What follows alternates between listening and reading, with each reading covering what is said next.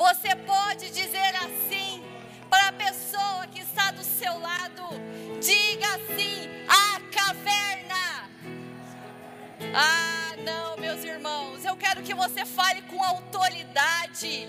Eu quero que você seja um profeta de Deus nessa noite. Olhe para a pessoa que está do seu lado, seu esposo, esposa, filhos. Diga assim: a caverna não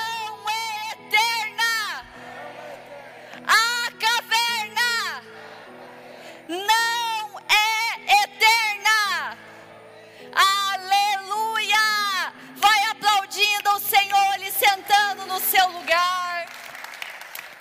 Aleluia! Santo é o nome do Senhor. A caverna não é eterna. O dia mau ou os tempos difíceis podem chegar para qualquer um de nós, independente da condição social, independente da raça ou dos nossos ideais, não importa. Este dia pode chegar. A morte, uma doença, o desemprego, a separação no casamento, uma perda. Isto acontece com quase todo mundo. A diferença está em como enfrentamos esse dia. O salmista Davi experimentou o dia mau.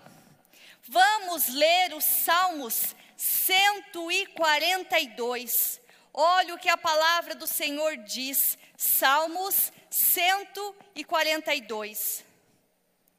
Em alta voz, clamo ao Senhor, elevo a minha voz ao Senhor, suplicando misericórdia derramo diante dele o meu lamento, a ele apresento a minha angústia. Quando o meu espírito desanima, és tu quem conhece o caminho que devo seguir. Na vereda por onde ando, esconder uma armadilha contra mim. Olha para a minha direita e vê ninguém se preocupa comigo, não tenho abrigo seguro, ninguém se importa com a minha vida. Clamo a ti, Senhor, e digo: Tu és o meu refúgio, és tudo o que tenho na terra dos viventes. Dá atenção ao meu clamor, pois estou muito abatido. Livra-me dos que me perseguem, pois são mais fortes do que eu. Liberta-me da prisão e renderei graças ao teu nome. Então os justos se reunirão à minha volta por causa da tua bondade para comigo. Aleluia. Este salmo é a oração de Davi no meio de um grande perigo e sofrimento. Nós lemos tantas histórias sobre a vida de Davi e vemos nele um exemplo de coragem, sucesso, valor e ousadia. Davi matou o gigante, matou o urso, matou o leão, foi um homem vencedor e vitorioso. Davi é uma verdadeira fonte de inspiração para qualquer cristão. Mas a vida de Davi não foi só de sucesso e de vitórias. Houve momentos em que Davi foi para a caverna. Houve momentos em que Davi ficou sem a sua harpa. Houve momentos em que Davi ficou sem compor suas canções, ficou triste, não cantou. Houve momentos em que os salmos de Davi foram só de lamentações. Como é bom quando tudo vai bem na nossa vida, quando temos dinheiro no bolso, quando a família está bem de saúde, quando temos emprego, segurança, amigos, alegria. Mas de repente, a notícia vem, pode passar no RH, você foi demitido, A sua empresa está indo à falência, os teus negócios não vão bem. O seu casamento está em crise, já não existe mais entendimento, compreensão, amor e respeito. Um ente querido que está em estado terminal e os médicos já não sabem mais o que fazer. Este é o momento quando entramos na caverna e a caverna dói, a caverna machuca. Mas eu quero dizer para você que me ouve nesta noite que a caverna não é eterna. Eu quero dizer para você que me ouve que a caverna não durará para sempre. O Deus que permitiu você entrar nela é o mesmo que vai tirá-lo de lá, porque a caverna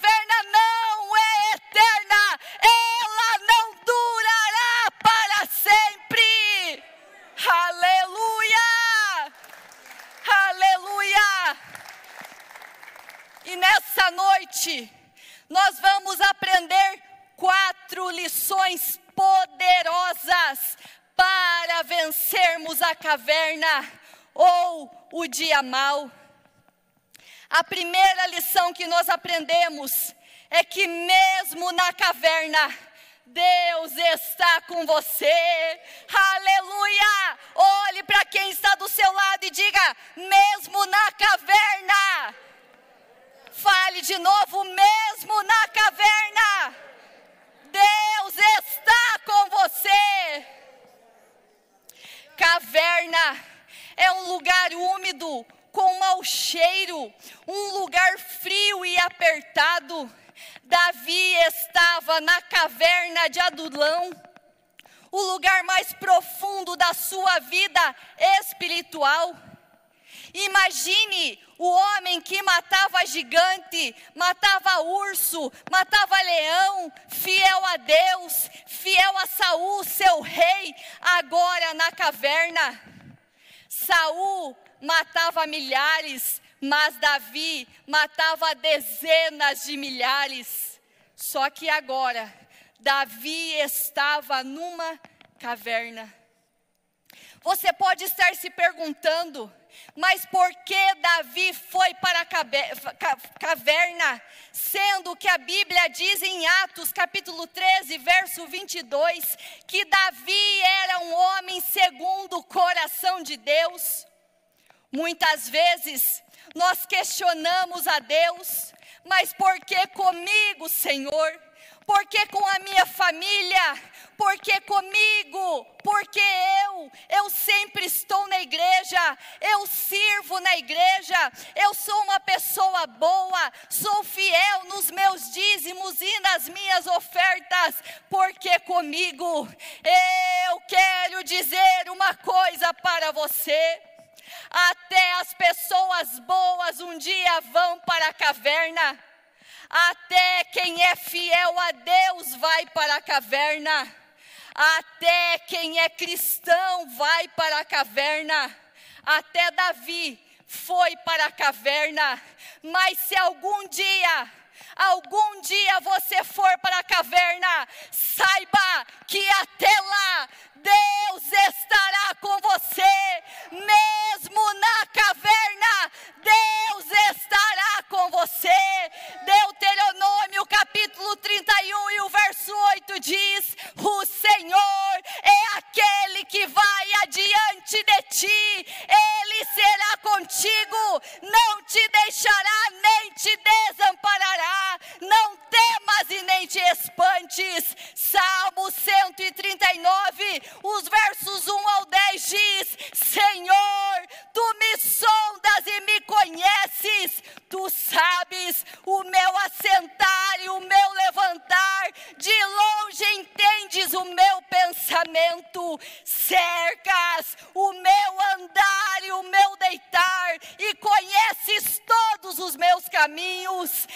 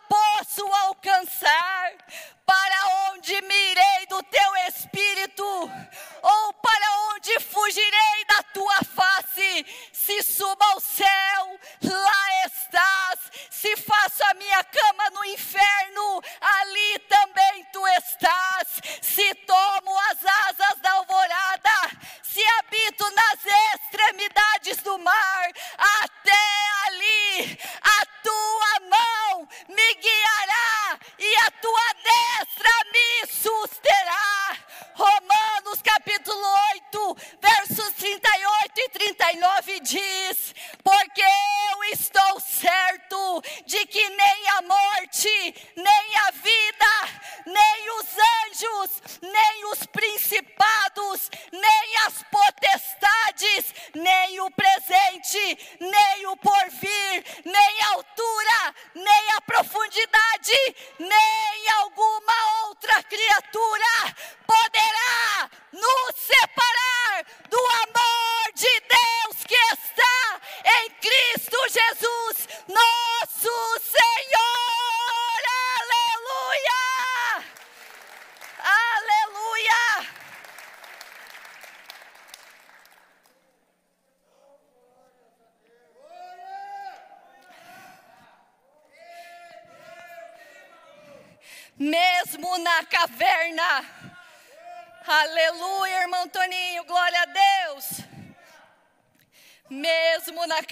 Deus está com você.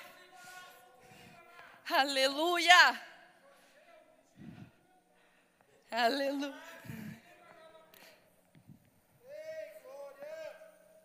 Aleluia.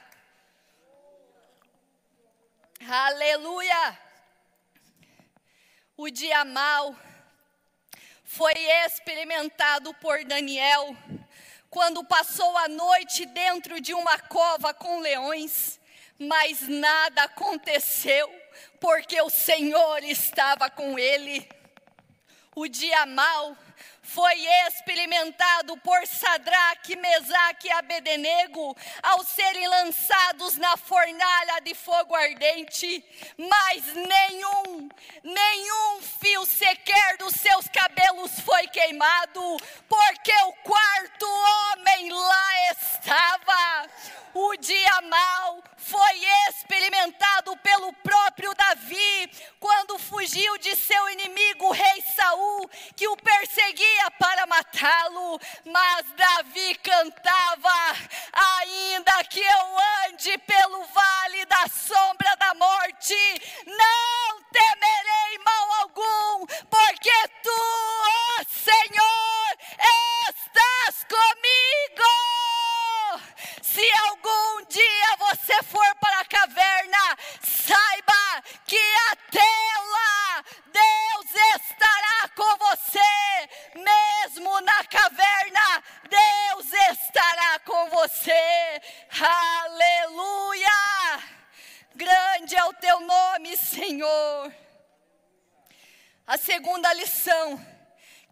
aprendemos: Deus permite a caverna para ficar a sós conosco. Existem pessoas que deixam Deus de lado, deixam Deus em segundo plano, sendo que Deus deseja exclusividade.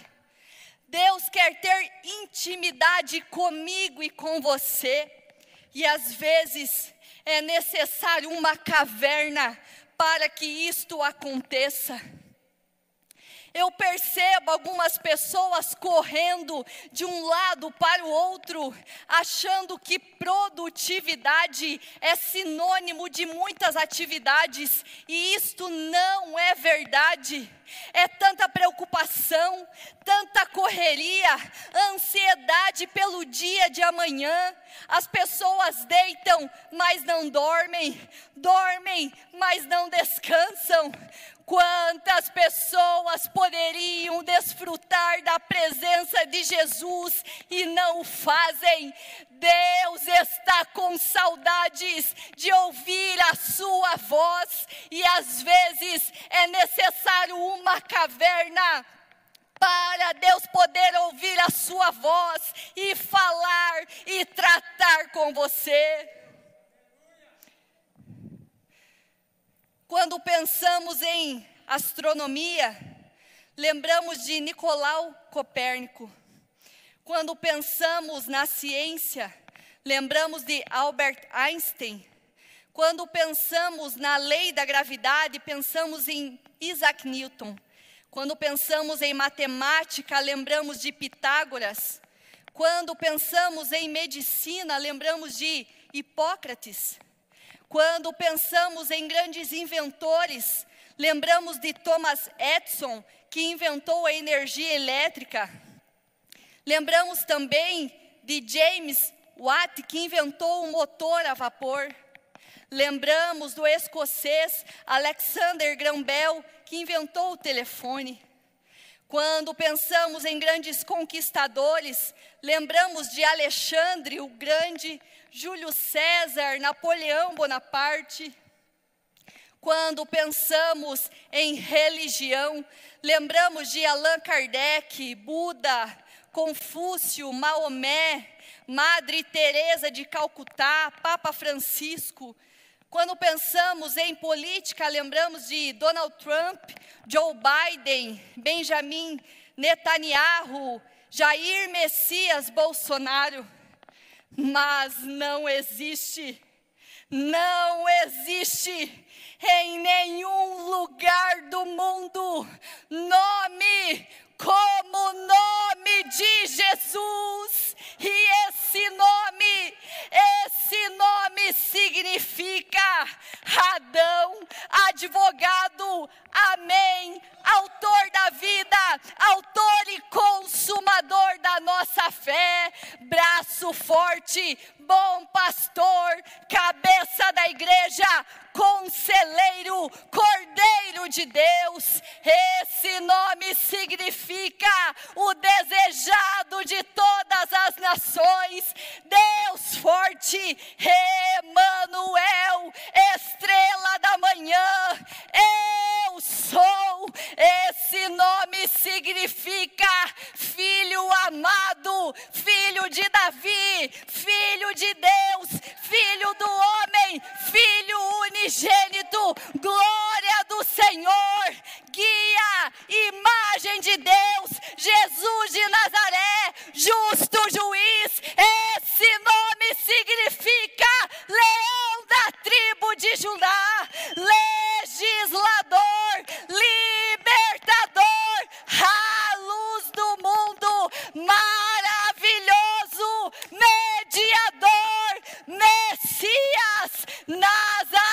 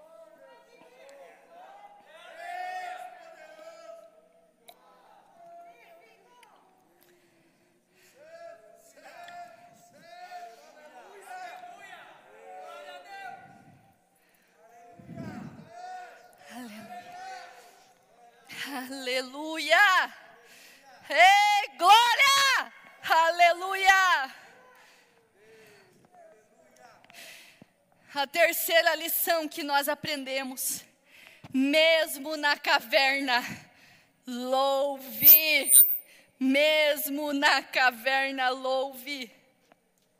No verso 7 do Salmo 142, Davi diz assim. Pode passar um slide.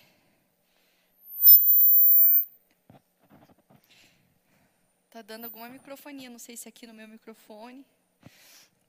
Liberta-me da prisão e renderei graças ao Senhor. Existem pessoas que dizem assim: ah, mas eu não consigo cantar nessa situação, eu não consigo louvar com esse problema. Eu não consigo adorar com essa enfermidade, mas Davi queria louvar ao Senhor. Mesmo na caverna, Davi queria louvar ao Senhor. Nós não louvamos pelo que nós temos, nós não louvamos pelo que nós somos, nós louvamos pelo que Deus é. O louvor não tem nada a ver comigo, o louvor tem a ver com Deus. O diabo não pode dizer assim para você: ei, você não pode louvar. Ei, você aí não pode adorar. Veja bem a tua situação. Veja como você está. O diabo não pode dizer isso, porque o louvor não tem nada a ver comigo e nem com você. O louvor tem a ver com Deus, e é por isso que nós o louvamos. Quando nós louvamos, Deus dá força ao cansado. Quando nós louvamos, Deus traz paz para o aflito. Quando nós louvamos, Deus traz cura para o enfermo. Quando nós louvamos, Deus traz solução para o desesperado. Quando nós louvamos, Deus traz libertação para o cativo. Quando nós louvamos, Deus transforma a morte em vida. Quando nós louvamos, o milagre chega. Quando nós louvamos, o impossível acontece. Quando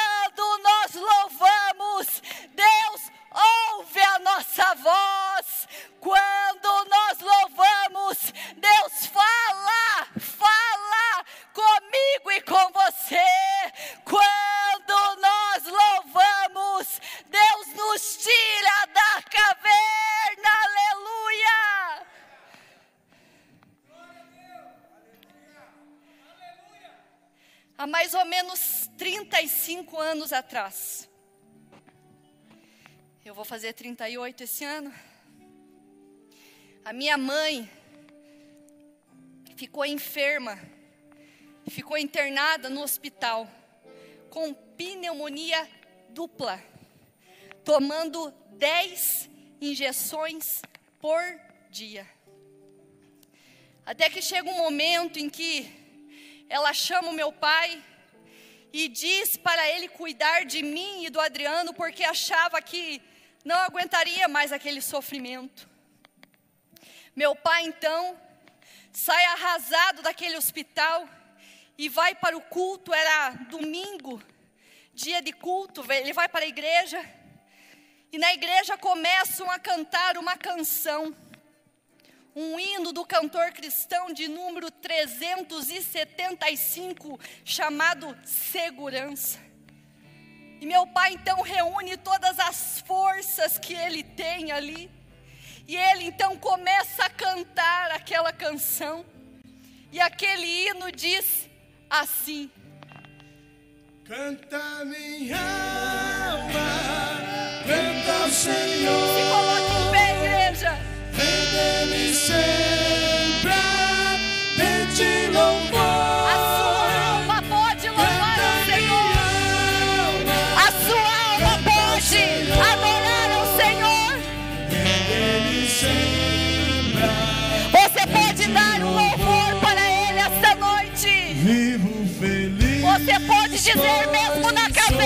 Caverna. Eu vivo feliz mesmo na caverna. Você pode dizer isso.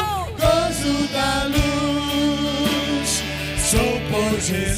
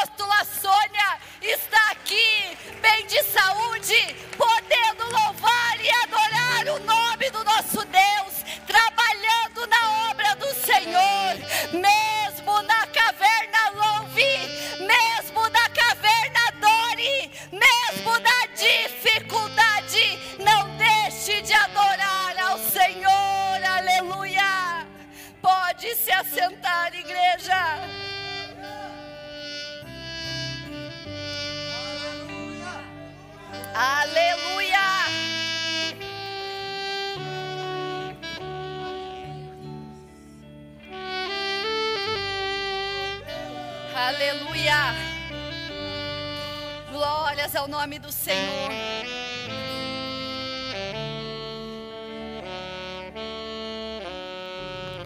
Aleluia! Glória a Deus! Santo é o teu nome, Jesus. Mesmo na caverna, louve.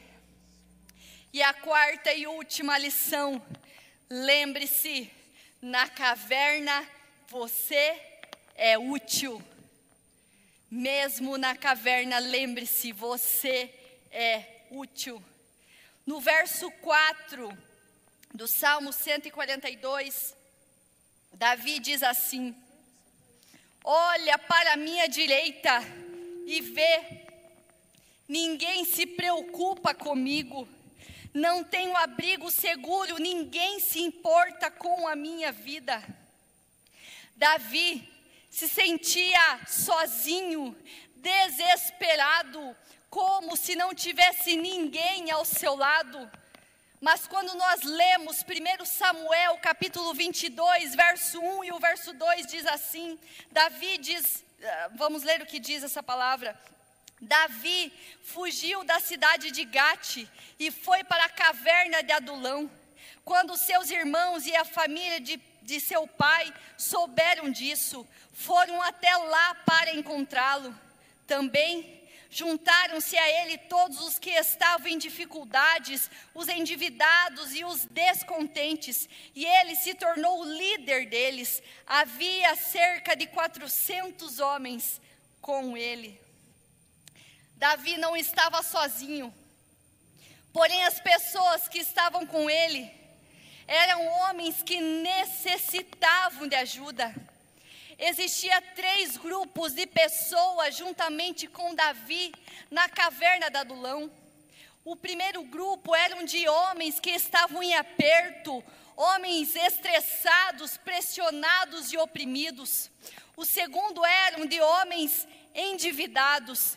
E o terceiro eram de homens amargurados de alma, amargurados de espírito e maltratados. Imagine agora, Davi desesperado naquela caverna e vendo outras pessoas numa situação muito pior do que a dele, precisando de ajuda. Davi estava pensando: eu não sirvo para nada, eu não presto para mais nada, mas na caverna, Deus tinha um plano para Davi, e o texto continua relatando que Davi se fez capitão daqueles homens. Davi preparou um exército com aqueles homens, um exército de uns 400 homens. Imagine isso, que coisa tremenda! E sabe para onde Davi vai depois que ele sai da caverna? Davi vai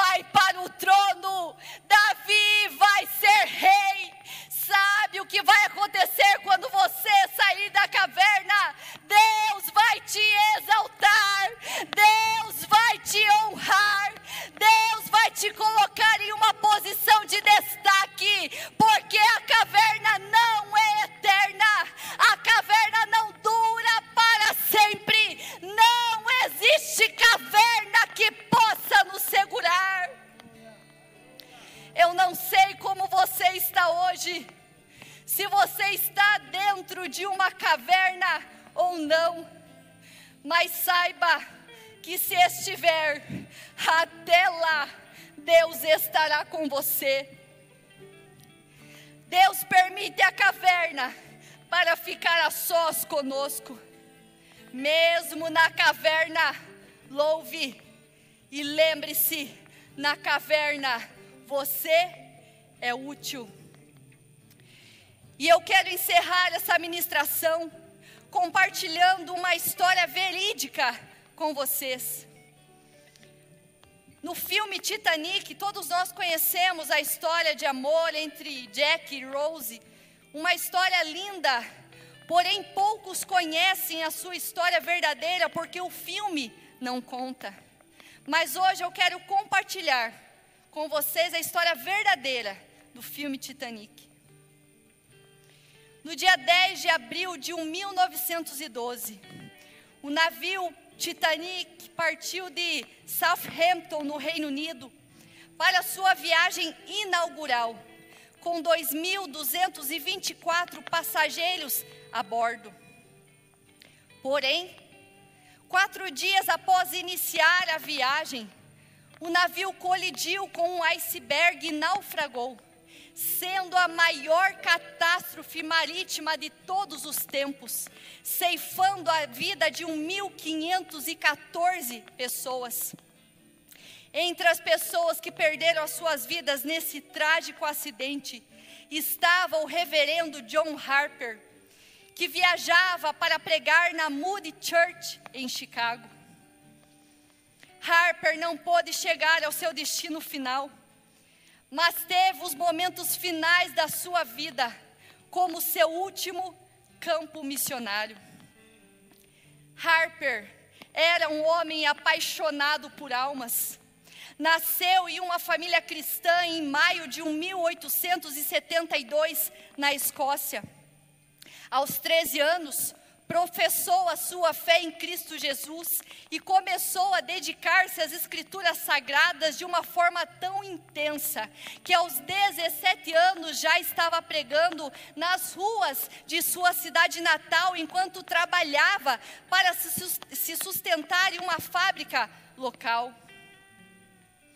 Depois de pregar por cinco ou seis anos nas ruas, Harper foi ouvido pelo pastor da Missão Batista Pioneira em Londres, que o convidou para trabalhar em tempo integral na sua igreja. Harper assumiu o templo com 25 pessoas e em pouco tempo já tinha 500 membros. Tamanha era a sua sede por almas. E então, no dia 10 de abril de 1912, o reverendo John Harper embarcou no RMS Titanic, juntamente com a sua filha de seis anos e a sua sobrinha. E na noite do dia 14 de abril, Harper foi despertado pelo som do rasgo no casco do navio, feito pelo iceberg. Logo em seguida, ouviu também o som do sino alertando o perigo. Harper, então, acordou a sua filha, envolveu em um cobertor, é, cobertor e quando ele se deparou com a situação de que o navio afundaria, com lágrimas nos olhos, Harper beijou a sua filha e a entregou junto de sua sobrinha a um tripulante que as colocou em um bote salva-vidas. Naquele instante, Harper virou-se e olhou para o navio como um grande campo missionário. Testemunhas que sobreviveram ao naufrágio relataram que após o navio colidir e cerca de 1.500 pessoas serem lançadas nas águas geladas do Atlântico, Harper passou seus últimos minutos de vida seus últimos minutos de vida nadando, nadando de pessoa em pessoa, perguntando sobre o estado de suas almas e proclamando a verdade do Evangelho. Ele se aproximava das pessoas e dizia: crê no Senhor Jesus e será salvo tu e a tua casa. Crê no Senhor Jesus e será salvo tu e a tua casa. Crê no Senhor Jesus e será salvo tu e a tua casa. Harper então nadou até um homem que estava agarrado a um pedaço dos destroços do navio e lhe perguntou: Você está salvo? O homem respondeu que não. Ao ouvir isso, Harper insistiu para que ele, para que ele aceitasse a Cristo, mas o homem recusou. Harper então tirou seu colete salva-vidas e entregou para aquele homem e disse: Você precisa disso mais do que eu, porque se eu morrer, eu sei para onde eu vou. E Harper continuou nadando incansavelmente para evangelizar os passageiros. Porém, dessa vez, começou a sucumbir à hipotermia. E as suas últimas palavras foram: crê no Senhor Jesus e será salvo tu e a tua casa. John Harper morreu, mas cumpriu com o seu propósito, que era o de pregar o Evangelho, mesmo no momento de dor. E a história do reverendo John Harper só se tornou conhecida porque esse homem, para o qual Harper entregou seu colete salva-vidas, foi um dos sobreviventes do Titanic. E esse homem disse: Então, com dois quilômetros de água abaixo de mim, no meu desespero, eu chorei e clamei a Cristo para me salvar, e eu sou o último convertido de John Harper. Aleluia!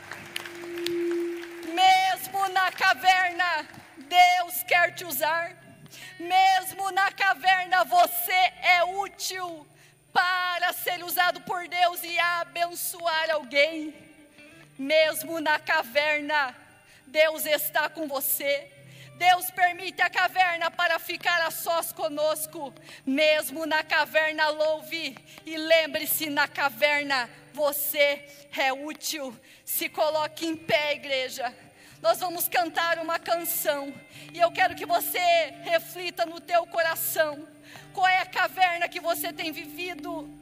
Qual é a caverna que você tem vivido e como você pode ser usado por Deus para ajudar outras pessoas a sair dessa caverna?